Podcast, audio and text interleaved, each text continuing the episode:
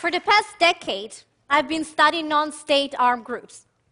Armed organizations like terrorists, insurgents, or militias.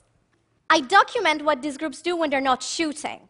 My goal is to better understand these violent actors and to study ways to encourage transition from violent engagement to nonviolent confrontation. I work in the field, in the policy world, and in the library.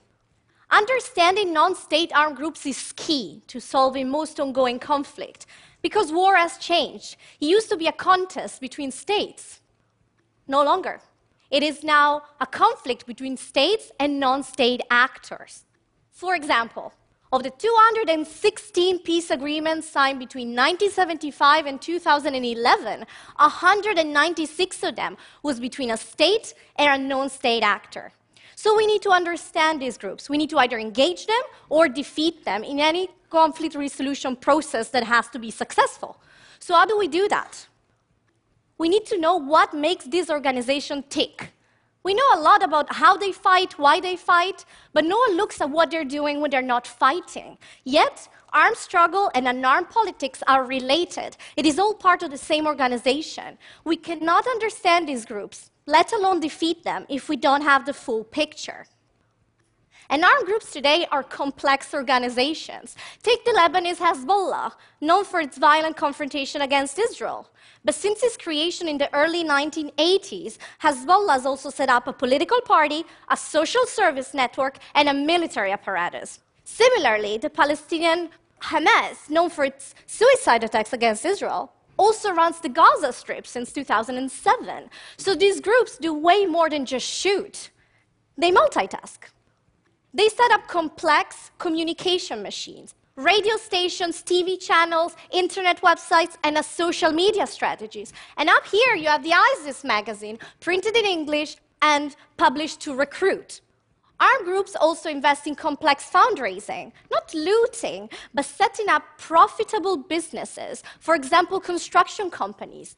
Now, these activities are keys. They allow these groups to increase their strengths, increase their funds, to better recruit, and to build their brand.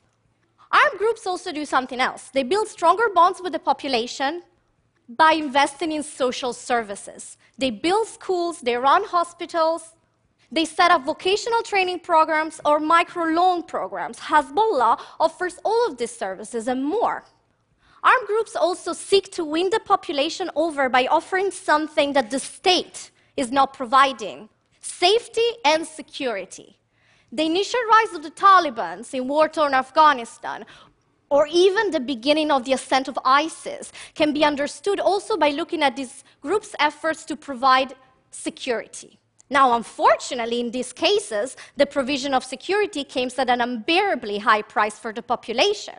But in general, providing social services fills a gap, a governance gap left by the government, and allowed these groups to increase their strength and their power. For example, the 2006 electoral victory of the Palestinian Hamas cannot be understood without acknowledging the group's social work. Now, this is a really complex picture.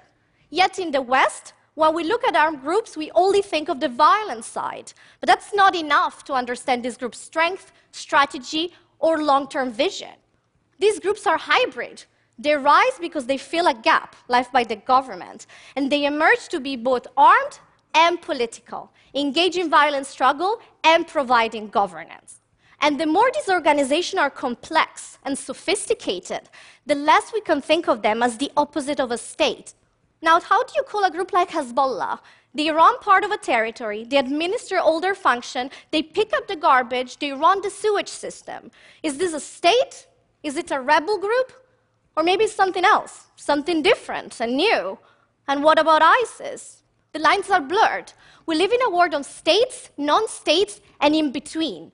And the more states are weak, like in the Middle East today, the more non state actors step in and fill that gap. This matters for governments because to counter these groups, they will have to invest more in non military tools. Filling that governance gap has to be at the center of any sustainable approach. This also matters very much for peacemaking and peace building. If we better understand armed groups, we will better know what incentives to offer to encourage the transition from violence to nonviolence.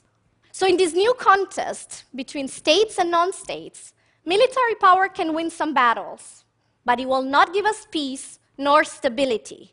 To achieve these objectives, well, what we need is a long term investment in filling that security gap, in filling that governance gap that allowed these groups to thrive in the first place. Thank you.